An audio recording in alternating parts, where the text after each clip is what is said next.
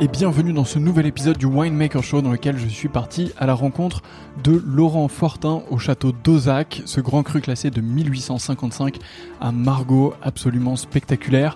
On y a passé une journée ensemble et on s'est absolument régalé. On a fait un tour dans les vignes, on a fait le tour du château, on a déjeuné ensemble, on a échangé ensemble.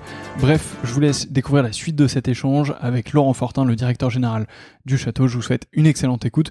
N'oubliez pas évidemment de partager cet épisode s'il vous a plu. D'ici là, merveilleuse écoute. À bientôt. Salut.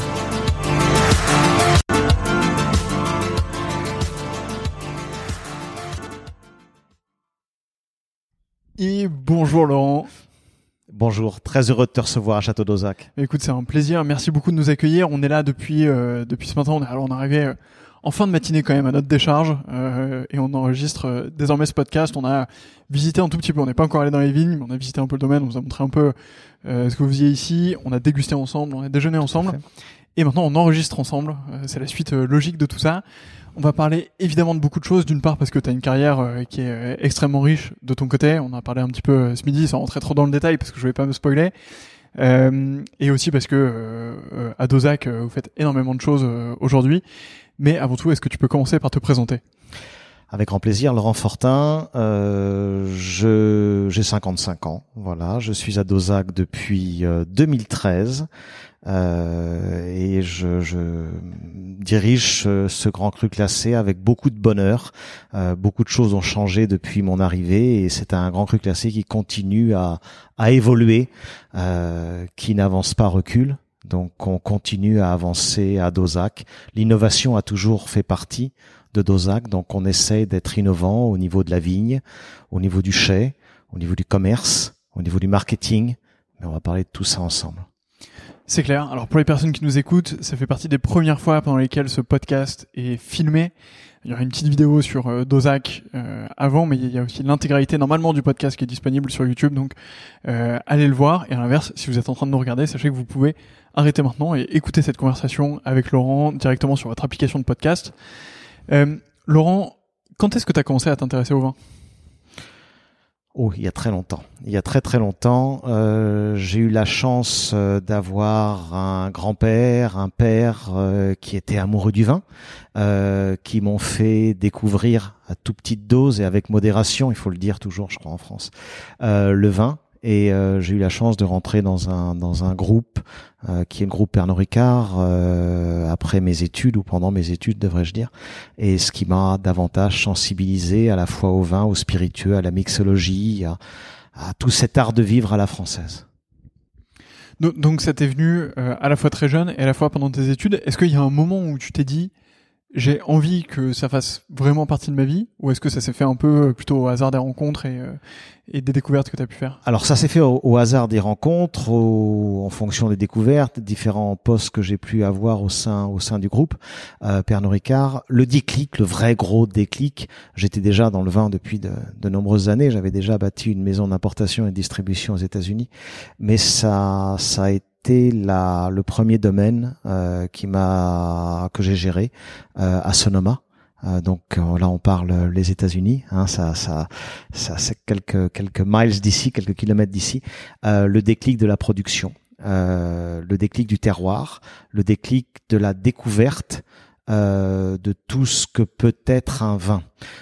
des vins, on peut en parler, on peut en vendre, on peut en marketer, tant que l'on ne vit pas une, euh, une vraie saison euh, qui commence avec la taille et qui se finit par les vendanges, euh, on ne connaît pas le vin. Et le vin, on en parlait euh, à table ensemble, tu es quelques décennies plus jeune que moi, euh, le vin, on n'apprend jamais tout. Et c'est là que c'est extrêmement intéressant parce que ce que j'ai découvert à Sonoma n'était pas applicable sur les domaines après que nous avons eu à Napa, n'était pas applicable sur ce que j'ai géré euh, en Argentine, au Chili, ou sur ce que je vis ici à Château d'Ozac, ou ce que je m'apprête à vivre à la Bégu d'Abandol. Ouais, c'est clair. Ça, c'est vraiment une. Euh, j'en parle souvent parce que c'est vraiment un des éléments qui m'a le plus frappé dans ce milieu du vin. C'est que, euh, je te le disais d'ailleurs ce midi, quand quand j'ai commencé à vraiment m'y intéresser, à vraiment créer ce podcast, je me suis dit que euh, au bout de 10 interviews, euh, j'aurais fait le tour. Et en fait, euh, c'est loin d'être le cas. Et surtout, à chaque fois que je rencontre des nouvelles personnes, c'est toujours une leçon d'humilité, de nouvelles découvertes, de euh, bah, euh, on, on, est loin de tout savoir, euh, on ne sait pas tout, on a encore beaucoup de choses à apprendre à chaque fois. Et, et je pense que ça me fait du bien en tant que personne, mais c'est aussi ultra rafraîchissant à chaque fois qu'on se déplace parce qu'on se rend compte que bah, il y a plein de choses à découvrir, plein de choses à faire tout le temps, et, et en fait c'est un milieu qui est assez loin de, du truc un peu tranquille dont on peut avoir l'image de loin, en tout cas quand, quand on est jeune, tu vois, du, vin, des spiritueux, un peu à la papa, et en fait, en fait il se passe plein de choses, donc donc c'est assez cool.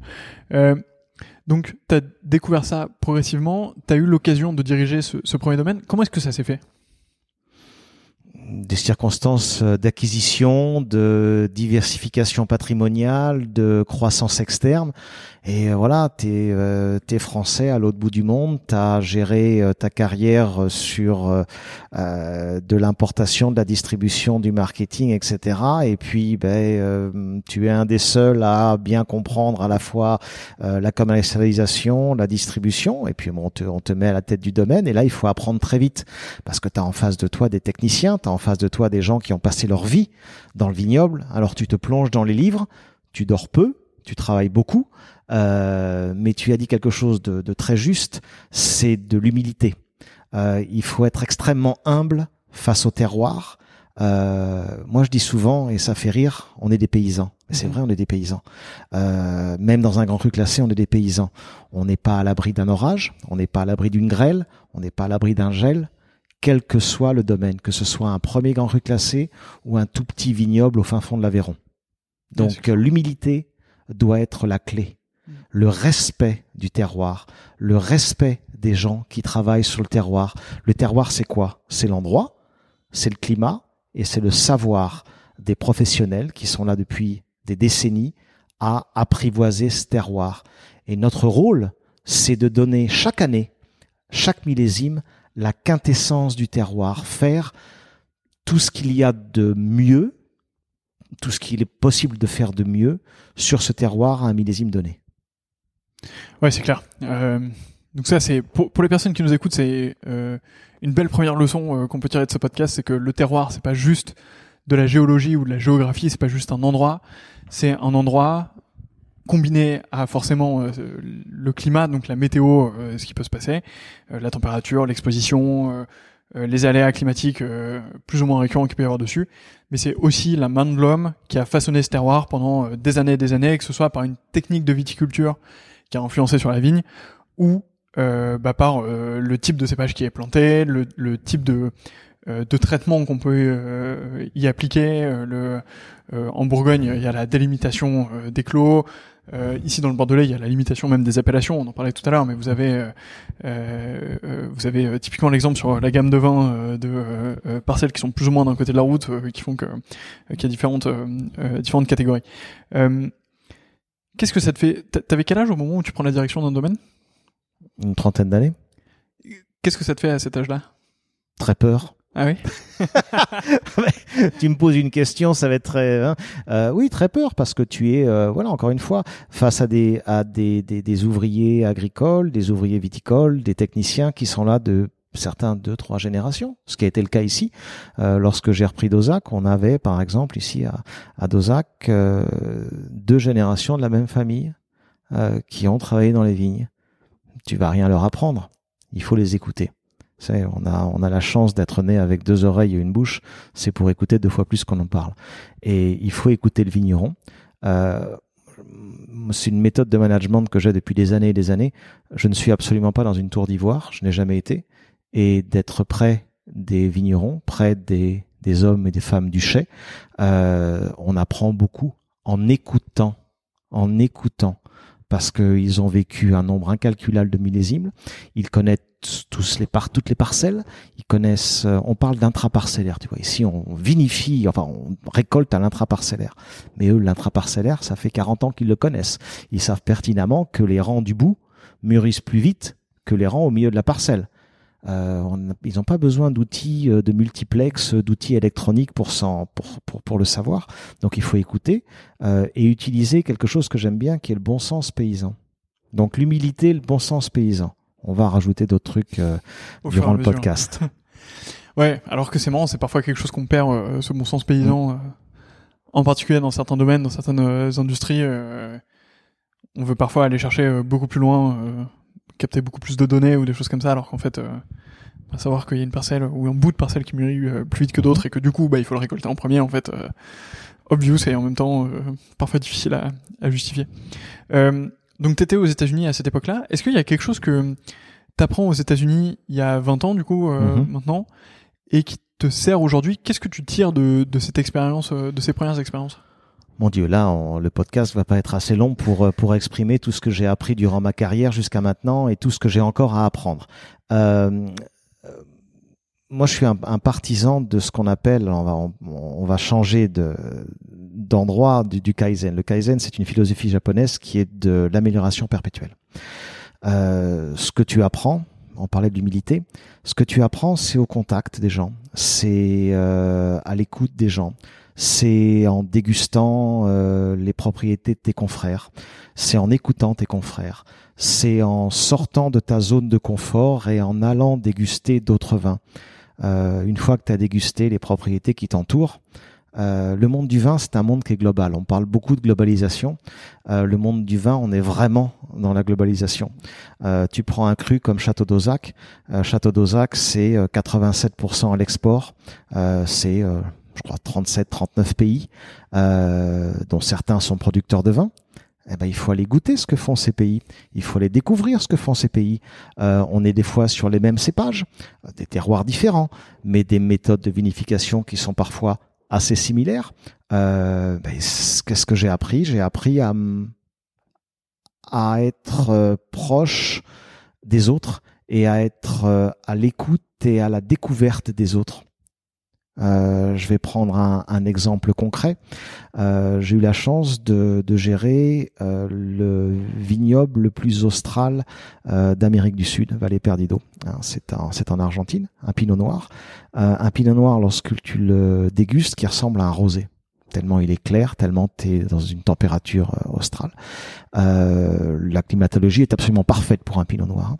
Euh, donc comprendre jusqu'où un pinot noir peut aller, jusqu'à quel niveau tu peux vinifier un pinot noir, jusqu'à quel degré euh, de dégustation, quel degré euh, organoleptique peut être un pinot noir. Mais pour ça, il faut connaître un peu les bases. Il faut connaître la Bourgogne.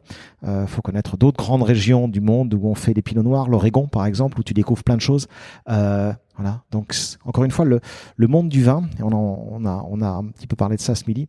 Le monde du vin est un, est un monde extrêmement complexe. Et encore une fois, l'humilité et l'écoute.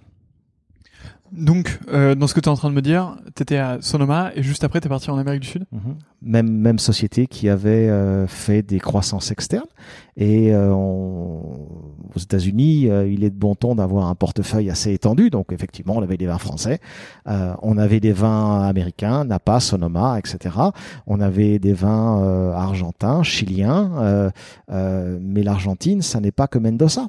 Euh, ça n'est pas que euh, que les, les, les, les, que le Côte, enfin le Malbec, ce qu'on appelle le Malbec, euh, de présent. Il y a il y a d'autres il y a d'autres terroirs. On parle d'un pays qui est absolument gigantesque. Euh, donc il faut aller découvrir euh, et il faut aller offrir à nos clients américains à l'époque des vins différents. Il faut aller, j'aime pas trop le terme éduquer, mais il faut aller et faire découvrir euh, ben, des, des, des, des, cépages, euh, des méthodologies, des terroirs euh, différents à nos, à nos consommateurs. C'est marrant parce que hum, de l'extérieur, j'ai l'impression que hum, faire du vin en France, en Europe de l'Ouest, même de manière générale, aux États-Unis, tu es sur des cultures qui peuvent être ultra proches, mais j'ai l'impression que l'Amérique du Sud, en termes de production, ça doit être complètement différent. Tu as les deux. Euh, tu as de la production, euh, de la très haute couture sur les petits terroirs. On parlait de Vallée Perdido, c'est un petit, tout petit vignoble. Et tu as les, euh, les grandes bodegas qui font plus de 1000 hectares, euh, qui se trouvent dans la plaine de Mendoza. C'est deux approches diamétralement opposées. c'est le paysan de la Beauce, c'est le paysan du Tarn. tous les deux font du blé. Ils travaillent pas vraiment de la même façon. Ils n'ont pas nécessairement les mêmes outils c'est pas il n'y a pas un jugement de valeur du tout du tout euh, il y en a qui est dans la dans le productivisme euh, l'autre qui est plus dans dans l'approche un peu plus boutique couture voilà couture couture ouais c'est clair euh, donc États-Unis, Amérique du Sud. Tu m'as dit un peu plus tôt que tu avais beaucoup voyagé aussi en Asie, Mhm. euh, ou travaillé en tout cas en Asie. C'était c'était après Non, c'était avant. J'ai commencé c'est ma carrière dans la, en, en Asie euh, au sein du, du groupe Pernod Ah oui, Ricard. d'accord. Ok, t'étais en Asie. Euh, voilà, donc euh, j'ai quitté le groupe Pernod Ricard en fin fin 93 pour euh, monter ma propre maison d'importation et distribution aux États-Unis. Et c'est au moment où tu étais en Asie que, t'as- que justement tu t'es rapproché un peu du, du Japon quand tu me parlais du Tout à fait, tout à fait, tout à fait, une philosophie euh, japonaise. Euh, C'est une philosophie à la fois de travail, mais c'est également une philosophie de vie. Euh, on est tous à un niveau quel qu'il soit et on, essaye tous de, progresser. Et il faut savoir toujours construire et toujours progresser. Euh, il faut, il faut avancer. Que ce soit pour le vin, que ce soit pour la vie. euh, on va pas faire euh, un, podcast sur la philosophie, mais mais pas loin quand même. On pourrait, abonnez-vous, c'est un nouveau podcast qui va partir d'arriver. Tu rentres en France juste après l'Argentine ou tu, tu Non, je suis. Alors moi, j'ai passé 20 ans aux États-Unis. Ah oui. Euh, donc j'ai la double citoyenneté. Je suis franco-américain. J'ai le petit passeport bleu. euh, classe. euh, j'ai la, la, la, la, grande classe. Oui, tout à fait, tout Surtout à fait. quand t'arrives euh, d'ailleurs. Ouais, surtout quand tu arrives aux États-Unis, la grande classe, et quand tu arrives là-bas, t'as pas besoin de faire la queue. Ouais. Et puis t'as pas besoin de faire la queue non plus en France quand tu reviens en France, tu prends ton, ton, ton, ton passeport français. Euh, nonobstant ça, les États-Unis euh, m'ont appris beaucoup de choses. C'était ta question, euh, ta question, et le pragmatisme. C'est un peuple euh, qui agit avec beaucoup de pragmatisme. Euh, c'est un peuple qui se remet en question. C'est un peuple qui est dans la dans la mouvance. Que donc il faut il faut pouvoir être innovant, il faut pouvoir réfléchir différemment, il faut euh, s'adapter à des méthodologies, que ce soit de management, de vie différentes. On est quand même très loin de la vieille Europe. Ouais, c'est clair. C'est clair et enfin en tout cas d'un point de vue business, on apporte régulièrement des choses euh, de là-bas. Mhm. Euh, et tu vois le, je pense que le podcast en France est devenu une tendance il y a euh, deux trois ans. On a vraiment commencé à avoir l'émergence de, de gros gros podcasts, euh, l'émergence même de la consommation de podcasts. Alors qu'aux US, euh, si tu regardes, ça, ça faisait déjà euh, 7-8 ans que en fait euh, c'était. Ça fait dix ans que j'écoute des podcasts sur euh, NPR, National Public Radio, euh, que je téléchargeais à l'époque, on va pas faire de pub, mais à l'époque sur euh, Apple, maintenant sur Spotify. Euh, et ça fait, oui, ça fait plus de dix ans que ça existe. Mais on y arrive en France. Ouais, c'est clair. Mais un, peu plus tard. Mais Un euh, peu plus mais bon, tard. Mais les nôtres sont très qualitatifs, surtout le tien. c'est vrai. Voilà. C'est vrai, c'est vrai. Faut quand même un peu le. Euh, ils en ont pas les comme ça aux US parce qu'ils vrai. peuvent pas aller euh, aussi facilement dans des dans des aussi beaux vignobles euh, euh, que nous donc euh, C'est gentil. on a cet avantage. Euh, donc tu passes 20 ans aux États-Unis, Mhm. tu rentres en France Mhm. et à ce moment-là tu te c'est à ce moment-là que naît l'opportunité de Dozac ou tu, tu commences par Non, ça a été, ça a été euh, 24 mois après mon, mon retour en France. Je suis revenu en France pour euh, pour aider une union de CAF coopératives. On parlait de productivisme. Euh, là, en l'occurrence, on était dans le productivisme. euh, Une union de CAF coopératives euh, qui, est dans le Gers, hein, qui fait des, choses extrêmement qualitatives, mais avec 5300 hectares de vignes. Ici, j'en ai 49. Euh, 200 salariés. Ici, j'en ai 40 euh, et qui vinifiait 450 000 hectolitres de vin par an. Ça fait 70 millions de bouteilles. Ici, j'en fais 300 000. Euh, ça m'a appris le monde des coopératives, euh, lourd d'enseignement, euh, et puis d'autres d'autres façons de, de manager, euh, voilà, des des grosses unités de production. C'est pas inintéressant du tout, au contraire. Il faut savoir faire les deux. Je pense que c'est même. euh, enfin, je, je suis pas euh, autant impliqué que toi euh, dans ce milieu, mais euh, j'ai l'impression même que c'est ultra intéressant pour des pour des plus petites surfaces ou des plus petits volumes, parce que j'ai l'impression que dans ces entreprises-là, t'apprends à faire le même niveau de qualité à l'échelle sur du gros volume, à vraiment euh, avoir des process qui sont euh, cadrés, euh, ultra précis et sur lesquels tu peux avoir euh, aucune déviation en fait parce que tu fais des volumes qui sont tellement importants que euh, c'est impossible Alors, t'in- je t'interromps. On a Ouais. des process quand même ici dans des dans des Non, petits châteaux qui sont quand même bien bien bien scrupuleusement Ah non, respectés. mais, hein. alors évidemment, enfin alors ça euh, aucun problème, mais ce que je veux dire c'est que je pense que tu apprends un process de production Mhm. que t'as pas spécialement dans dans tous les petits châteaux, Euh, ici c'est petit château on s'entend parce que 50 hectares c'est dé- déjà beaucoup, mais dans, dans des plus petites unités dans lesquelles c'est un peu moins respecté ou un peu plus fait euh, au feeling, moins documenté d'année en année, etc. et je pense que c'est des choses que tu apprends qui sont ultra, ultra utiles euh, pour le pour ce genre de structure ensuite quoi. Tout à fait. Enfin, c'est loin d'être décorrélé, c'est loin d'être des grosses unités de production et des petits des petites boutiques couture. Je trouve que c'est un peu enfin t'as vraiment des enseignements ultra intéressants. Et puis t'as des passerelles, t'as ouais. des, des choses que j'ai que j'ai appris à Plémont, pour ne pas le citer, qui est cette union de CAF coopérative, euh, qui est, qui est une, une, excellente, euh, excellente union, euh, mais qui, voilà, on est sur des, ah sur, sur des volumes qui sont totalement différents. Après, c'est d'autres fonctions, ça fait vivre tout un bassin de production, ça met en avant plusieurs appellations. On n'est pas du tout dans la même approche mm. de vin que on peut l'être sur un grand. Il y a, et là, encore une fois, il n'y a aucun jugement de valeur, hein, c'est pas du tout l'objet. on n'est pas du tout dans la, dans la même dans la même cour. Ouais, c'est clair. Euh, D'ailleurs, vous avez planté des francs de pied ici. C'était T'étais là au moment où ça a été fait ou ça, a été fait euh, selon ton, ton initiative Oui, oui, oui. j'ai, étant donné que je suis à l'origine, oui, euh, ça a été fait à mon initiative. Il faut savoir qu'à Château d'Ozac, euh, nous avons exactement le même parcellaire que lors de la classification des 155, à l'exception de deux hectares qui ont été rachetés en, en 2015. On va faire un petit retour en, arrière à mon arrivée à Dozac, 2013. Euh, moi, je suis un passionné de terroir, je suis un passionné d'empélographie, et ben, les deux vont de pair. Hein. si tu mets pas le bon pied de vigne au bon endroit, tu vas pas faire grand chose. L'adéquation, euh, cépage terroir. Euh, cépage terroir, ça fait partie, ça fait, c'est les bases de, de, de l'adéquation. Donc on a fait des tests de résistivité électrique pour vraiment comprendre la composition de notre terroir. On pourra en reparler tout à l'heure. Euh, ce qui nous a fait un petit peu évoluer et sortir du, du voilà, de, de, ce que Bordeaux fait habituellement avec premier vin, second vin. On en reparlera. Donc même euh, même approche. On achète, c'est, on a eu l'opportunité d'acheter sur vraiment le haut du plateau de la Barde, donc vraiment un terroir de Margaux assez exceptionnel, euh, deux hectares. Donc même chose, on achète. Test de résistivité électrique. Il s'avère que sur un, une des parcelles qui n'avait pas été plantée depuis 1954, euh, totalement isolée euh, des autres parcelles, et je crois que vous allez faire une vidéo euh, tout à l'heure de cette parcelle. Euh, on a des graves fines, profondes. Euh, on fait quelques carottages, aucune trace d'hématode, pas de phylloxéra. donc on prend le risque de planter des francs de pied. des francs de pied issus de sélection massale de nos meilleurs cabernets Sauvignon, donc un, patrimoine végétal qui connaît qui est accoutumé, devrais-je dire, à, euh, à nos terroirs, et on replante ces francs de pied. Euh, premier millésime 2021 qu'on vient de vinifier, qu'on a commencé à faire déguster. Alors là, on, parle de tout petit, tout petit, tout petit volume, hein, 1500 bouteilles. Euh, on est loin, on est loin des, centaines de milliers d'hectos.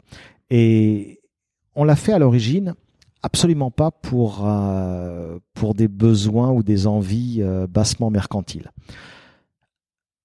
personne n'a goûté un Cabernet Sauvignon originel. Le porte-greffe, comme tu le sais, qui va dans la terre, est un filtre.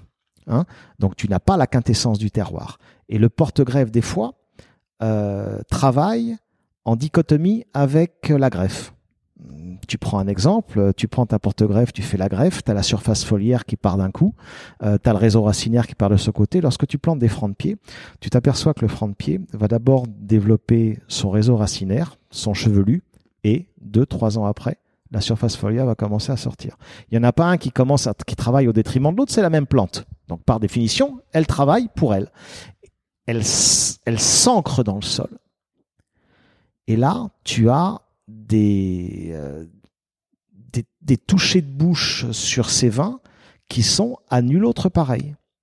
Alors c'est vrai que l'idée de planter des francs de pied m'est venue suite à ce que j'ai vu sur les vignes phylloxériques du Piémont pyrénéen, indéniablement. Mais j'ai trouvé intéressant, j'ai eu la chance inouïe de trouver cet hectare de, c'est un hectare, hein, c'est un petit peu moins un hectare de vignes, de pouvoir comprendre que l'on a euh, un terroir exceptionnel, que l'on n'a pas des et de pouvoir y planter du franc de pied de surcroît avec le cépage emblématique du Médoc, euh, qui est le Cabernet Sauvignon. Ouais, c'est une expérience qui est euh, incroyable. C'est incroyable et, et, on apprend, on apprend beaucoup. On apprend par l'observation. Je te parlais du, du pied qui va d'abord euh, développer son chevelu, puis son réseau racinaire, puis sa surface foliaire, et on s'aperçoit qu'au tout début, on a des toutes petites grappes, les premières années, toutes petites grappes avec des tout petits grains, euh, des grappes qui sont euh, très compactes, euh, mais des grappes qui résistent au milieu, euh, mais avec peu de productivité. et je pense que année après année, on va apprendre et apprendre et apprendre. Le but, alors oui, c'est vrai que le vin, on le vend. Euh, il va être mis en vente en 2023 pour le millésime 2021. Euh, mais année après année, on, découvre quelque chose de différent et de nouveau avec cette parcelle. Et je pense qu'à terme, ça va nous aider pour le reste de nos parcelles. Donc on parlait des tests de résistivité électrique. Tests de résistivité électrique, je l'ai fait sur le domaine dans sa globalité en 2013. Un vignoble de 49 hectares, hein, Château d'Ozac, la propriété fait 120 hectares d'un seul tenant. C'est une des plus grandes propriétés du Médoc. On est à 25 km du centre de Bordeaux, euh, 20 km de Bordeaux-Lac. On est le premier des grands crus classés lorsque tu, lorsque tu viens de Bordeaux. Euh, comprendre un terroir de 49 hectares, il n'était pas cohérent pour moi d'avoir un terroir d'un seul tenant où on fait le même vin partout. C'est pas logique. Tu euh, as le plateau de la Barde, euh, tu as des descentes d'eau, euh, tu as une orientation euh, face Gironde. Euh, il n'était pas logique d'avoir le même terroir. Donc texte de résistivité électrique. Ça fonctionne comme un radar. C'est le principe du radar. Tu envoies l'électricité dans le sol. Il y a une résonance qui se fait et tu sais où est la nappe phréatique. Tu connais la composition de ton sol. Donc tout de suite, on a, on a compris que le grand vin Château d'Ozac, se fait sur le haut du plateau de la Barde, 20 hectares. Ce sont des péressols graveleux complexes, hein, qui font environ une quinzaine de mètres de, profondeur. Lorsque tu t'écartes un peu du plateau de la Barde, tu as des graves sableuses qui font un, croissant autour du plateau de la Barde. Là, on a un autre margot qui s'appelle Aurore de Dozac, qui est plus sur le fruit, plus sur la légèreté. Tu l'as dégusté. Lorsque tu te rapproches de la propriété, là, tu es toujours des graves, mais des graves qui sont un peu plus argileuses. Et là, tu fais un autre margot qui est la Bastide d'Ozac. Donc sur ce terroir de 49 hectares, il n'était pas logique de faire premier vin, deuxième vin, troisième vin, quinzième vin, je ne sais quoi. Il fallait travailler à la bourguignonne. On apprend de tout le monde, on a appris de la Bourgogne. Tu parlais des climats bourguignons, c'est tout à fait ça. Donc on a, on a appris de nos, euh, de nos confrères bourguignons. Et à Dozac, depuis maintenant euh, le musée 2013, on fait Château d'Ozac, Aurore de Dozac et la Bastide d'Ozac, qui sont les deux sélections parcellaires et notre Haut-Médoc. Et maintenant, bien sûr, le Cabernet Sauvignon originel, euh, qui est notre franc de pied. Ce qui, est assez marrant quand même, parce que, ou en tout cas le faire depuis 2013, je trouve ça euh, assez spectaculaire, parce que on a plutôt la vision du mouvement inverse, en particulier euh, dans les grandes propriétés du Médoc, de et en particulier quand tu as d'ailleurs des, des, changements de propriétaires, de euh, j'achète le château, les vignes, J'essaie de voir s'il n'y a pas des vignes autour que je peux acheter pour incorporer euh, au grand vin, augmenter mes volumes de production euh, et conserver le même prix, et donc euh, bah, conserver une mise sur le marché qui est plutôt efficace. Alors que là, j'ai l'impression que chez vous, c'est plutôt le mouvement inverse de bah, justement, je vais analyser mon terroir, mon sol, diviser. Est-ce que, enfin, ou parcelliser.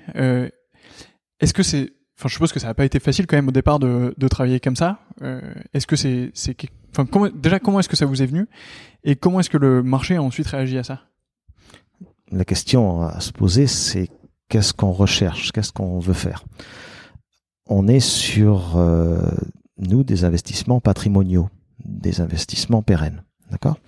Euh, ce que l'on veut faire, c'est le meilleur château d'Ozac à chaque millésime on n'a pas de contrainte de volume.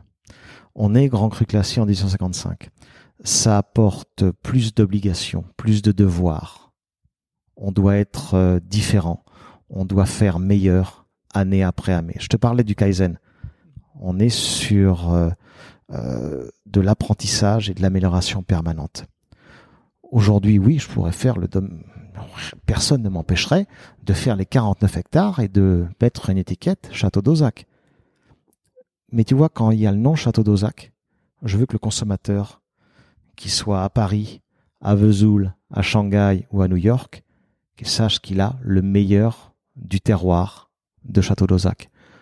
Donc tout simplement, on n'est pas là euh, pour faire de la volumétrie. On est là pour faire un grand vin et des sélections parcellaires qui sont dégustés à d'autres moments que le grand vin. Tu as dégusté notre haut médoc.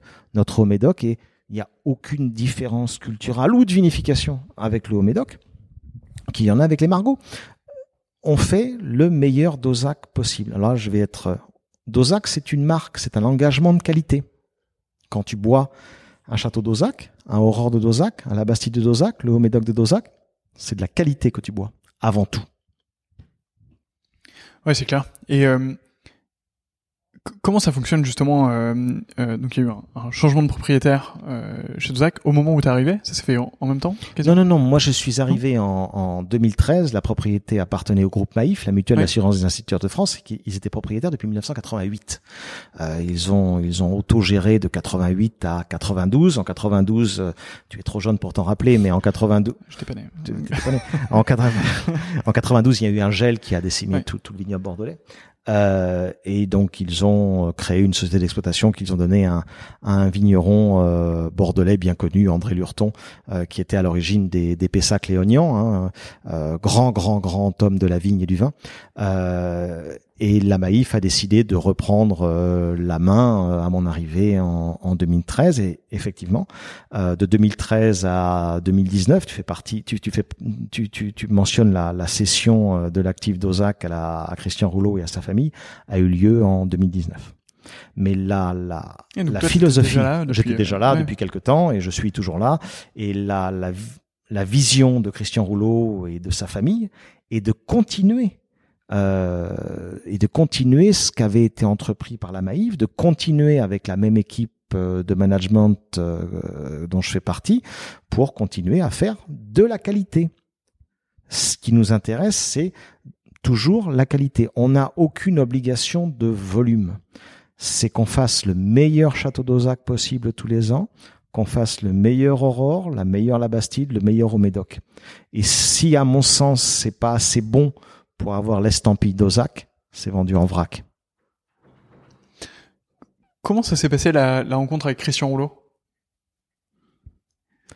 Oh là, encore une fois, le, il va falloir un, une part 2, 3, 4 au podcast. Tu, tu m'as donné son livre euh, que je dirais. je t'ai donné son livre qu'il a écrit et d'ailleurs, euh, j'encourage euh, tes auditeurs et téléspectateurs à se procurer ce livre qui est qui est qui est fort d'enseignement. Le livre s'appelle Oser parce qu'il est autodidacte. Christian Rouleau vient d'une famille extrêmement humble et a réussi à construire le groupe Samsic qui a à la date d'aujourd'hui 100 000 employés on parle quand même d'une vraie success story à la française. Euh, mais Christian Rouleau est un homme de la terre. Euh, c'est pas un de ces euh, richissimes qui veut euh, s'acheter un château pour se faire plaisir. C'est vraiment patrimonial. c'est vraiment quelque chose auquel il est attaché, auquel ses enfants sont attachés. Donc la, la rencontre avec Christian Rouleau, ça a été la rencontre d'hommes qui veulent faire perdurer un terroir, un terroir de qualité, euh, qui veulent investir dans ce terroir pour faire le meilleur mm, château d'Ozac possible sur une appellation qui est quand même extrêmement prestigieuse, qui est l'appellation Margot. Ouais, c'est une appellation qui est incroyable. Il se passe euh, énormément de choses. Qu'est-ce qui, euh, qu'est-ce qui t'a dit au moment où il a repris cette cette propriété? Est-ce que est-ce que vous avez eu un échange sur déjà sur vos personnalités, mais aussi sur euh, ce que vous vouliez faire ensemble. Forcément, alors faire le meilleur vin possible, euh, I guess, mais mais c'est quoi un peu les les, les messages qu'il a voulu te faire passer ou les l'émotion qu'il a, qu'il a voulu te faire euh, ressentir à ce moment-là? Alors déjà les, les les échanges avec Christian Rouleau avant l'acquisition ont duré deux ans. Donc on a eu le temps de, on a, on a, eu, on a eu le temps de se renifler l'un l'autre, hein, euh, largement. Euh, on avait la même philosophie. On avait la même philosophie. On a toujours la même philosophie. Et son, son mantra été, ben, tu continues, tu ne changes rien, tu continues et tu continues à progresser. C'est tout. Voilà, c'est très simple. Tu continues à faire le meilleur vin possible à, à Dozac. Tu continues à faire rayonner la marque. Quand je suis arrivé à, à Dozac, euh, les vins étaient vendus 80% en France, 20% à l'export. Aujourd'hui, on est 87% à l'export. Donc le vin, on produit euh, entre Château d'Ozac, les sélections parcellaires, le Haut-Médoc, dans les grandes masses, 300 000 bouteilles. On a, on va pas inonder le monde avec 300 000 bouteilles. Euh, néanmoins, la résonance de marque est dans oui 37, 39 pays. Donc euh, la marque est diffusée, ça fonctionne admirablement bien. donc on continue à approvisionner nos clients. on est euh, on est en, train de finir la campagne primeur là du millésime 2021. Et c'est vrai que depuis maintenant plusieurs millésimes, on est victime de notre succès. C'est-à-dire qu'on le vent, le vin se vend, sans aucun souci. on place, on passe par la place de Bordeaux, la place de Bordeaux qui qui a une capillarité à nul autre pareil et qui nous permet d'être dans une multitude de pays.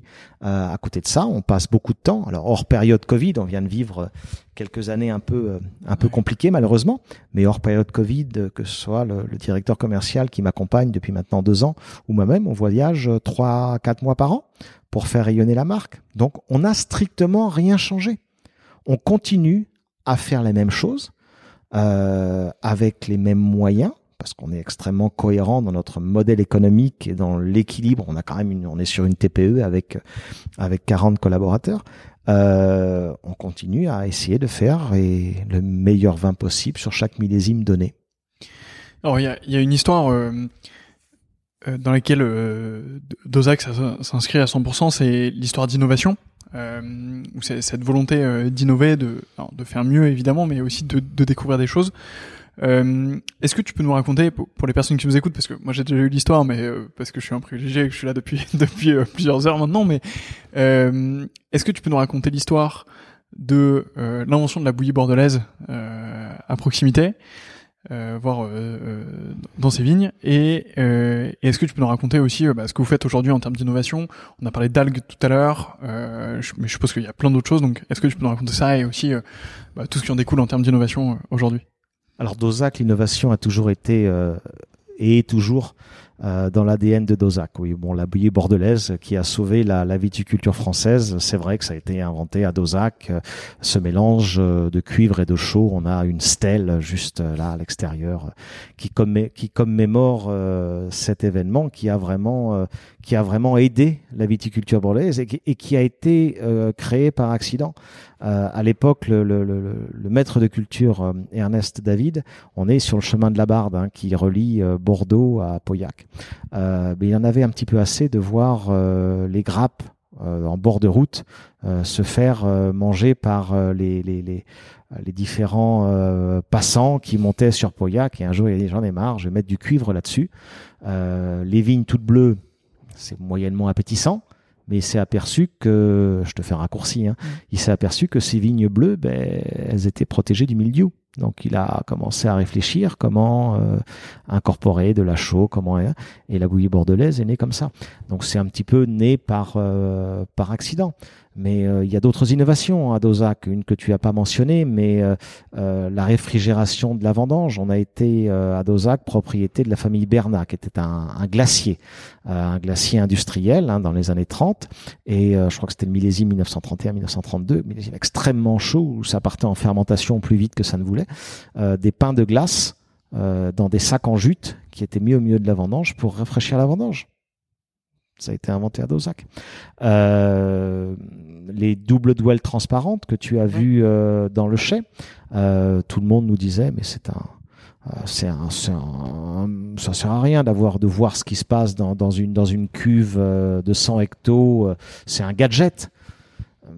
Oui, mais on a toujours travaillé par empirisme et là, c'est pas du tout un gadget. On s'aperçoit que c'est extrêmement utile de voir où la fermentation commence, euh, d'appréhender les, remontages et c'est tellement peu un gadget que maintenant, euh, bon nombre de grands crus classés, même quasiment la totalité des grands crus classés, lorsqu'ils refont leur chai, prennent euh, cette option de double douelle transparente qui a été inventée ici avec le, bureau d'études de Seguin Moreau, un grand tonnelier et ton serviteur ici présent. Donc ça toujours, on a toujours été dans l'innovation, on a toujours été dans l'innovation aussi bien à la vigne, au chai, au marketing, à l'onotourisme. Euh, c'est dans l'ADN de Dozac et je, je, je, pousse les équipes à avoir des idées. Lorsque lorsqu'on recrute un collaborateur, je préfère un collaborateur qui va venir me voir euh, dix fois par semaine avec des idées toutes plus unes saugrenues les unes que les autres, plutôt qu'un collaborateur qui va rester dans son bureau ou dans le chèque qui mm. peut rien me dire. Sur les 100 qui va me, me, me suggérer, si un jour il y en a une bonne, eh ben ça change tout. Ça change tout. Donc voilà, nous on encourage euh, nos collaborateurs et collaboratrices, parce que je suis assez fier d'être à la parité, quasi à la parité, euh, homme-femme ici, incluant la vigne, euh, de partager avec nous les idées, euh, parce qu'on apprend de tout le monde. On apprend des vignerons, on apprend des maîtres de chais, on apprend de tout le monde. Ouais, c'est ça un, un, vrai élément. Euh, quand tu dis euh, si on a une de bonne, euh, c'est réglé.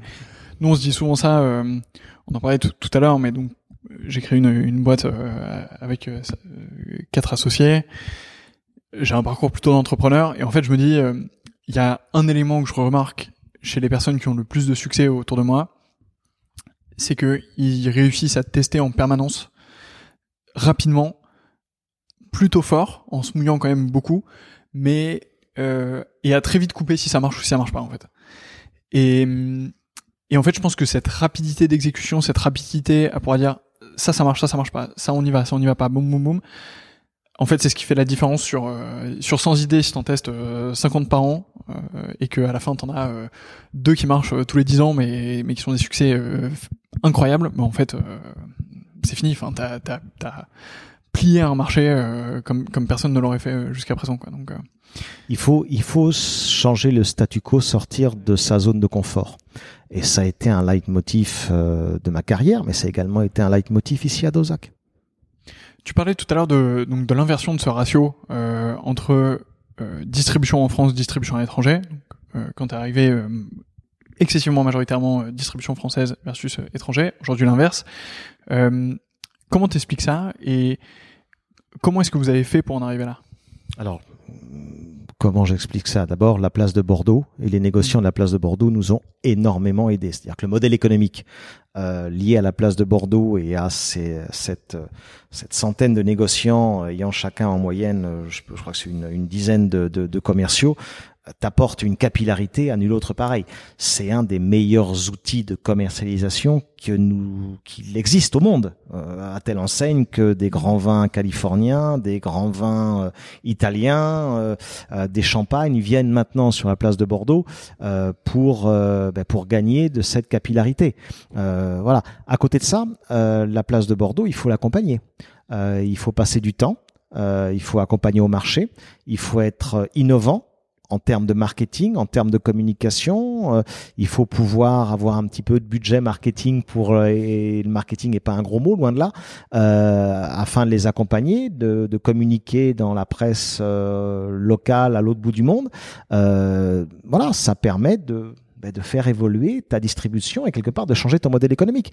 Euh, lorsque nous étions franco-français, euh, ben, on était euh, tributaire de la restauration, de la grande distribution, de tous ces metteurs en marché où le changement à 50 centimes ou 1 euro, c'est la fin du monde c'est beaucoup plus simple d'augmenter tes prix euh, de 2, 3, 4, 5 euros en Chine, euh, aux États-Unis, au Canada ou je ne sais où, plutôt que de le faire euh, lorsque tu es en négociation face à une centrale d'achat.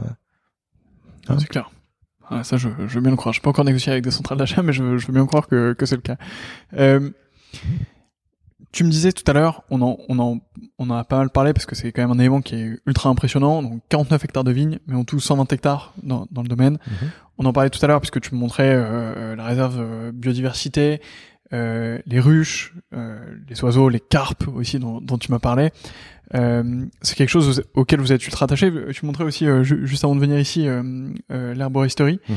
Est-ce que tu peux m'en dire un peu plus sur justement tout ce que vous faites en faveur de la préservation de l'environnement, du développement durable et de tout ce qu'il peut y avoir avec Un vignoble ne vit pas seul un vignoble ne vit pas seul. Euh, un vignoble doit faire partie d'un d'une bulle d'agronomie. Donc il est vrai euh, qu'à Dozac, nous avons la chance d'avoir une propriété qui fait 120 hectares et d'avoir pu consacrer presque 60 hectares à une réserve de biodiversité, à une euh, un tampon entre nous et la, la Gironde, hein, comme comme on le dit à Bordeaux, tous les grands vins font face à la Gironde et euh, et Dozac n'est absolument pas exception euh, à la règle. Mais cette zone de biodiversité qui est depuis maintenant presque dix ans en réserve de chasse, où tu as des des cigognes qui viennent se poser lors de la migration, tu as des éléments reproducteurs de lièvres, tu as les 18 ruches. Je suis un passionné d'apiculture. J'ai découvert l'apiculture à Sonoma euh, lorsque j'y ai travaillé. lorsque je suis arrivé, j'ai mis trois ruches ici à Dozac. Aujourd'hui, on en a 18. Je fais toujours un petit peu tout dans l'excès. Euh, on a des, moutons. Alors ça paraît hum, très bon, des moutons. Oui, mais ça, les moutons, on n'a rien inventé. En Versailles, les pelouses de Versailles étaient entretenues par des moutons au XVIIIe siècle. Donc les moutons chez nous entretiennent tout le devant du château, euh, ce qui laisse plus de temps à notre jardinier pour faire des tâches beaucoup plus valorisantes pour lui. Encore une fois, l'humain est très important chez nous. Hein. Euh, l'humain est au centre du dispositif. On est un des seuls grands crus classés à avoir une vraie politique RSE quantifiable. Hein, et ça depuis depuis des années et des années. Euh, donc quelque part, tout ça, c'est un écosystème. Dozac est un écosystème. On peut pas être euh, les chantres de la biodynamie, de la biodiversité, et par exemple continuer à coller ces vins avec des protéines euh, animales provenant de blanc d'œufs. Donc on a trouvé des solutions. On colle avec des protéines végétales. Dozac est le seul des grands crus classés à être vegan. Voilà. Alors euh, un, vin vegan, euh, c'est très bon avec une côte de bœuf, hein. donc il y a pas de, il y a zéro souci avec ça. Mais toujours, toujours dans cette volonté d'être euh, non pas différent, mais d'aller plus loin dans la réflexion. Et lorsque tu as un plan stratégique comme comme l'était notre plan stratégique Ambition 2020, maintenant on a un nouveau plan stratégique qui s'appelle Ambition 2030. On, voilà, c'était respect de la biodiversité, respect de la biodynamie, respect de l'environnement. Aujourd'hui, on va beaucoup plus loin dans notre dans notre approche. Donc on continue à, tu parlais de l'herboristerie. Il y a un bon nombre d'herbes qui nous servent aux décoctions pour le vignoble, qui sont poussées ici à Dozac. Je prends un autre exemple. On a un voisin, éleveur en vaches basadaises bio, euh, qui fait les foins ici chez nous. On lui donne les foins, il nous rend la fumure pour le vignoble en termes d'empreinte carbone, euh, on est à 20 mètres l'un de l'autre, donc ça va. Hein. Euh, on n'a pas, on n'a pas grand chose à, à, perdre, et ça permet d'avoir, euh, ben, d'être cohérent avec nous-mêmes. Lorsque tu mets en place un, un système de biodiversité, il faut que ça fonctionne au vignoble, il faut que ça fonctionne hors du vignoble. Donc on est, on essaie d'être en cohérence avec le discours, et on est en cohérence avec le discours. On en a pas énormément parlé euh, dans ce podcast, on a plus parlé euh, tout à l'heure et, pendant le déjeuner, euh, mais vous vous exportez aussi d'une manière différente cette fois-ci, mais en Provence. vous ouvrez en ce moment même un, nouveau domaine sur place. Est-ce que tu peux nous, en parler un petit peu, nous, dire à quoi ça Alors, on s'est promis de faire un épisode 2 tout à l'heure, donc on aura l'occasion d'y repasser. c'est un teasing là pour fait alors. C'est un teasing pour les personnes qui nous écoutent. on va teaser alors. on va teaser. oui, c'est vrai que je vous ai invité tous les deux en, en, en Provence et j'espère. Maintenant que tu l'as admis euh, au micro et à la caméra, euh, c'est good. Bah, j'ai pas, j'ai pas de souci avec ça, rassure-toi. Euh, non. Alors oui, on, on, on, a avec Christian Rouleau et sa famille, on avait un projet de trouver une propriété en Provence, pas n'importe quelle propriété. Il fallait que ça corresponde à un cahier des charges qui était très similaire à celui de Dozac, euh, du patrimonial, une, une bulle agronomique, une propriété à nul autre pareil, un peu, un peu d'espace, euh, parce qu'on est tous les deux convaincus que le vrai luxe, ça va être l'espace, mhm. et de plus en plus, pour toutes les raisons que l'on connaît malheureusement aujourd'hui. Donc euh, après presque 18 mois de recherche, j'ai multiplié les allers-retours entre entre la Provence et Bordeaux. Euh, on, on, a fait l'acquisition du domaine de la Bégude à Bandol, qui est une propriété qui est absolument somptueuse, qui fait 500 hectares, qui se trouve entre la Cadière d'Azur et le Castelet. Euh, c'est une propriété qui, qui appartenait à la famille Tari, qui sont propriétaires de Château Giscourt, qui est de l'autre côté du plateau de la Barde. Donc j'aurais pu juste traverser le plateau de la Barde et leur demander, mais bon, ça a demandé un peu plus de, de travail que ça. Et c'est une propriété aujourd'hui plantée euh, d'une vingtaine d'hectares. On va réussir à planter une cinquantaine. On a les droits de plantation pour 50 hectares.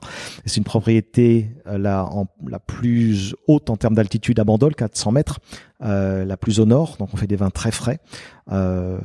Euh, on parlait d'ampélographie tout à l'heure. On a le conservatoire de la Mourvèdre là-bas euh, sur sur la Bégude et on fait les trois couleurs du rouge, du blanc, qui sont des blancs très frais de par l'altitude, et des rosés, mais qui sont des rosés de gastronomie, donc des rosés un petit peu plus euh, plus en couleur, euh, qui ressemblent beaucoup à des vins rouges. Donc oui, c'est un projet euh, qui va demander un petit peu de temps. Tu vois, ça m'a demandé dix ans pour monter Dozac au niveau où c'en est aujourd'hui. Donc voilà, j'ai encore dix ans de travail devant moi à la Bégude, sans nécessairement lâcher Dozac, mais c'est des projets qui sont voilà, qui peuvent, qui ont une cohérence, Hmm. qui ont une cohérence. Est-ce que tu, tu vas y employer la même méthode euh, Analyse des sols, restructuration ou, ou, ou On a commencé, on a commencé. même Ouais. Euh, ce qui est, euh, ce qui est, ce qu'on est en co-gestion avec la famille Tari depuis. C'est la recette. C'est pas la recette. Il y a pas de. Je crois qu'il n'y a pas de recette. Et de savoir qu'il n'y a pas de recette, c'est des fois intéressant parce que ça Ouais. te permet de voir autre chose. Mais euh, on va faire abstraction de ça. Au- Aujourd'hui, euh, la Bégude, on n'est pas sur un terroir comme Dozac où tu as 50, euh, 50 hectares ou 49 hectares d'un seul tenant. On est sur euh, sur des restanques hein, qui sont des terrasses euh, avec euh, de la mourvèdre, avec euh, euh, d'autres d'autres cépages, du cinceau, etc., etc., avec vraiment des terroirs très très différents. Et, et- et je t'accueillerai avec euh, avec beaucoup beaucoup de bonheur pour te montrer les différences de. Carrément. Et là, c'est vraiment, vraiment quelque chose à nul autre pareil. Donc, on se retrouve encore une fois sur euh, sur une propriété qui est comme Dozac, un, une pépite. Tout à l'heure, je t'ai posé la question euh, qu'est-ce que tu as appris de Sonoma, qui est, qui est ta première expérience de, de gestion d'un domaine? Si on devait le faire à l'inverse, si tu avais l'occasion de passer un message au Laurent d'il y a euh, 20 ans euh, ou 25 ans maintenant, quand il arrive à Sonoma, qu'est-ce que tu lui dirais? Oh là, ça c'est une question piège. Qu'est-ce que je lui dirais? Il y en a quand même dans ce podcast. Il y en a quand Il y a même. que des questions gentilles, mais aussi oui, des mais questions je, je te remercie euh, de, de me de, de m'assaillir avec une question PS. Qu'est-ce que je lui dirais? Je lui dirais tu de- tu aurais dû euh, aller faire un tour à Purpan ou tu aurais dû faire un tour à, à Davis pour vraiment te former euh, à l'agronomie. Euh, et pas seulement euh, lire comme comme une bête euh, des livres le soir dans ta chambre. Ouais, c'est Voilà. quelque chose qui t'a manqué? Ouais, ouais, très clairement. Alors j'ai j'ai été faire un petit stage après à, à Davis, mais j'aurais dû euh, clairement faire un un petit un petit programme d'études avant de reprendre ce domaine parce que c'est vrai que j'en ai j'ai ça a été compliqué. Ça a été compliqué. On s'en est sorti hein. Ouais, bien sûr. C'est c'est encore un conseil que tu donnerais aujourd'hui? Oui, clairement. Ouais. ouais. Bah, t'as les t'as les t'as les meilleurs euh, les meilleurs enseignants en termes d'œnologie, en termes d'ampélographie, en termes de vinification. euh, oui, bien sûr, bien sûr. Euh, et très franchement, euh, aujourd'hui, je je suis des cours en ligne. Euh, sur une autre activité que l'on a à la Bégude, euh, qui est euh, la production d'huile d'olive. Et on a aujourd'hui 2000, li- 2000 euh, oliviers. On souhaite en planter davantage. Euh, c'est un une industrie que je ne connais pas du tout. Et euh, c'est vrai que je me suis inscrit à des cours. Même ma compagne ne le sait pas ça. Euh, je me suis inscrit à des à des à des euh, à des cours en ligne pour vraiment comprendre euh, la façon dont on gère une oliveraie, la façon dont on taille un olivier, la façon dont un olivier produit, la façon dont on triture les olives pour faire de l'huile. On peut en parler parce que je, connais- maintenant je, je commence un petit peu à maîtriser le sujet. Donc oui, mais encore une fois, il faut apprendre. Mm, C'est clair. Moi, j'ai un immense respect euh, pour les personnes qui euh, se donnent la peine et le courage d'être débutants euh, à n'importe quel moment. Et euh, mais je pense que c'est un truc qui est, qui est vraiment euh, déjà qui est excitant dans la vie de commencer quelque chose parce que en fait, euh, alors il faut pas que ce soit au détriment d'autres choses parce que c'est toujours facile de vouloir commencer autre chose, d'être débutant dans quelque chose d'autre. Et je le sais euh, pour beaucoup de, euh, j'adore euh, commencer des trucs et les finir. euh, parfois j'ai un peu plus de mal, mais euh, mais je trouve que avoir le courage d'être débutant et de dire je recommence tout parce que je connais rien là-dessus et j'ai envie de, de maîtriser un nouveau domaine, euh, que soit une nouvelle langue, une nouvelle technique, euh, une nouvelle industrie ou peu importe, je trouve ça, je trouve ça vraiment cool. Donc tu dois te, te régaler. Je me régale. Tu sais qu'il y a un des un des chantres du du management, euh, Drucker, qui disait qu'il faut prendre un sujet tous les dix ans, l'apprendre jusqu'au bout Ouais. et changer de sujet à la- à- après. Mais ça, c'est c'est c'est c'est vrai. Le, on est dans un monde aujourd'hui avec des facilités Mhm. d'apprentissage. Euh, avec Internet, Ouais. tu as plein d'universités qui donnent des cours admirables en ligne. Si tu réussis à Euh. apprendre à faire de l'huile d'olive euh, sur internet, c'est que tout est possible. Ah oui, bah, je, je regarde également ce qui se passe sur les oliveraies. Oui, mais, mais mais, mais, la- d'un point de vue euh, purement académique, Ouais. oui, bien sûr, ils te, ils te l'apprennent, ils te l'expliquent, euh, voilà, et c'est, c'est, t'as des tutos, euh, t'as tout ce qu'il faut, tu suis des cours de façon tout à fait, euh, tout à fait sensée, bien sûr, bien sûr.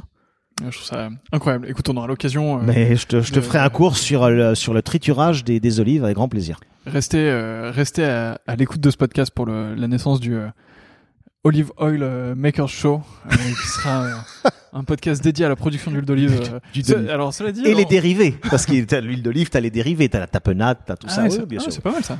Bon bah super. Écoutez, on a on a un groupe qui est en train de naître entre l'huile d'olive, les spiritueux, le fromage, euh, les pâtés, etc. euh, la Ah, je suis un peu moins qualifié sur le pâté, là, j'ai du mal. Mais bon, on peut ouvrir euh, le café, le thé, on en a parlé tout à l'heure. Le thé, on a parlé de thé, tout à fait. Encore une autre addiction, le thé. Il y a encore euh, plein de choses à découvrir. On est, on n'est pas au bout de nos surprises dans ce podcast. Euh, Laurent, merci beaucoup pour ton temps. Je, je profite aussi de ce podcast pour saluer euh, Laurent David qui m'avait recommandé de, de venir te voir. Euh, vous vous connaissez bien euh, tous les deux. On et- se, on se connaît bien, j'ai beaucoup de respect pour lui, beaucoup de respect pour le modèle économique qu'il a développé à Edmus et pour tout ce qu'il fait. Parce que lui, il s'est vraiment réinventé. C'est vraiment quelqu'un de d'exceptionnel. On a enregistré un podcast ensemble, donc euh, si vous ne l'avez pas encore écouté, ben, je vous invite à le faire. Euh, évidemment, on embrasse Laurent euh, au passage. Il me reste trois questions qui sont assez traditionnelles dans ce podcast. Euh, la première, c'est est-ce que tu as un livre sur le vin à me recommander? Je viens juste d'en finir un. Euh, c'est des histoires œno-historiques qui m'a été euh, offert par euh, quelqu'un de très bien qui s'appelle Thibaut de Prémar. Je fais pas, je fais pas de la pub, mais euh, Thibaut de Prémar qui a un- une boîte de recrutement qui s'appelle Elzéar, qui est un passionné de vignes et de vin, et qui m'a offert ça il y a très peu de temps. Et c'est un bouquin qui se lit très rapidement sur comment l'œnologie, comment le vin a influé sur certaines actions politiques, sociétales à travers les temps. Excellent ouvrage. Je te donnerai les coordonnées que tu mettes euh, sur sur ton podcast. Ce sera euh, dans la description. Allez chercher euh, ce livre, ça, ça a l'air super. Moi, c'est un, un truc que je trouve assez marrant, que ce soit euh, l'influence du vin sur le temps ou de ou, ou l'inverse justement l'influence du temps sur le vin. De euh, on, on oublie souvent que le vin, un- enfin alors, le vin c'est un produit qui fascine et qui est, qui est incroyable, mais c'est un produit qui est fait par par les par des hommes et par des femmes qui ont des contraintes, qui ont une vie pour lesquelles il se passe des choses euh, à un moment euh, X ou Y en fait et euh, et dans lesquels tu peux avoir une part de, de hasard ou de vie euh, qui peut arriver, tu vois, de- que ce soit par la météo, mais aussi par, je sais pas, un contexte économique, un contexte politique, euh, une volonté de faire quelque chose de nouveau. Enfin, je, je trouve que il y a une vraie relation avec l'histoire. Le vin, c'est de l'art et le vin, c'est de la culture. Le vin euh, rapproche. Euh, le vin, tu peux en parler. Tu ouvres une bouteille de vin et tu peux, tu peux parler, tu peux t'ouvrir et tu peux échanger. Je crois qu'il y a une citation, mais je vais dire une connerie, c'est que le, le vin c'est de l'histoire mise en bouteille. Mais alors, qui a dit ça et dans quel contexte J'en ai aucune idée, mais, mais c'est ça. Je ne peux pas t'aider là. Et si ça n'a pas été dit, euh, sachez que euh, Que tu viens de le dire. voilà, Et on t'en félicite. voilà, et ce sera daté parce qu'il y a une publication de ce podcast, donc euh, c'est good. Euh, mais c'est très vrai en fait, euh, quand tu ouvres une bouteille, euh, je sais pas de de 70, tu vois, tu peux dire bah euh, 70 en fait, il s'est passé euh, X et Y. euh, à ce moment-là, il y avait machin euh, qui était au pouvoir, il se passait ça. euh, les pays dans lesquels on exportait, c'était euh, ces pays-là. Enfin, c'est, je trouve ça assez fun. Euh, donc mer- merci pour la recommandation de livre. Est-ce que tu as une dégustation coup de cœur récente? Oui. Et ça va être connexe avec ta deuxième question. Si j'ai quelqu'un à te Tu recommander. je pose les deux en Donc même tu temps? vas faire les deux en même temps. Est-ce que tu as une personne qui est la prochaine personne que je devrais rencontrer dans ce podcast? Alors, je vais d'abord répondre à la première question. T'es taquin, moi aussi. Euh, le château des Bachelards, en Fleury, en biodynamie, un truc extraordinaire. Euh, j'ai découvert ce vin et je suis tombé amoureux de ce vin. Il est fait euh, par une femme admirable, la comtesse de Weizel, qui fait un, qui s'est totalement réinventée et qui a vraiment euh, changé la façon dont le Beaujolais est appréhendé. On parlait lors du déjeuner de, de Beaujolais nouveau, Mhm. hein, comme ça, ça faisait partie de la conversation. Euh, je te conseille de goûter le fleuri du château des Bachelards. Je te conseille de rencontrer sa propriétaire. C'est quelqu'un de fabuleux. Eh ben, compte sur moi. Euh, et, Pas de souci. et pour les personnes euh, qui nous écoutent et qui nous regardent, euh, bah, restez à l'écoute et, et euh, continuez à regarder euh, euh, ce podcast et, et cette émission puisque vous aurez sûrement l'occasion euh, de euh, De découvrir voir Alexandra de Vazel. Exactement, et de, de découvrir le Beaujolais euh, d'une nouvelle manière. En plus, on s'est jamais déplacé dans le, dans le Beaujolais, donc, Ça, euh, tu me l'as dit. donc tu si ça peut dit. être l'occasion, euh, ce serait incroyable. Laurent, Et elle reçoit très bien, c'est une grande gastronome. Ah bah, écoute, tu as, tu as fini de me convaincre largement. Euh, Laurent, merci beaucoup pour ton temps. Euh, merci à toi. Pour tout le temps que tu nous as accordé, parce que ça fait quand même pas mal de temps qu'on est ensemble. Euh, et euh, bah pour nous, c'est important de se déplacer euh, dans les châteaux, de voir ce qui s'y passe et aussi de passer du temps. Alors, je te cacherai pas que nous, on passe un bon moment. Euh, qui était un peu plus imposé, mais euh, nous on passe un bon moment, mais, mais dans lequel, en tout cas, on, on, a des vraies découvertes et on apprend des choses, donc donc c'est cool. J'espère que pour les personnes qui nous écoutent et qui nous regardent, ça vous a plu. Si c'est le cas, n'oubliez pas de le partager autour de vous. Envoyez-le à au moins deux personnes euh, pour euh, leur faire découvrir le château d'Ozac. Venez aussi ici, on n'a pas parlé de nos tourisme parce qu'on s'est dit que c'était pour l'épisode 2, mais vous êtes en train de rénover le château euh, euh là-bas pour ouvrir des, des chambres d'hôtes qui vont être apparemment spectaculaires. Donc vous pouvez d'ores et déjà venir visiter Dozac, mais vous pourrez pas encore y dormir. mais donc, dans un an, vous, Pourrez, vous pourrez venir dormir ici. Donc euh, si vous écoutez ce podcast dans un an, faites-le. Venez découvrir euh, le château d'Ozac. venez découvrir ce qu'ils font. Laurent, encore merci. Merci à, à toi. Merci, à très bientôt.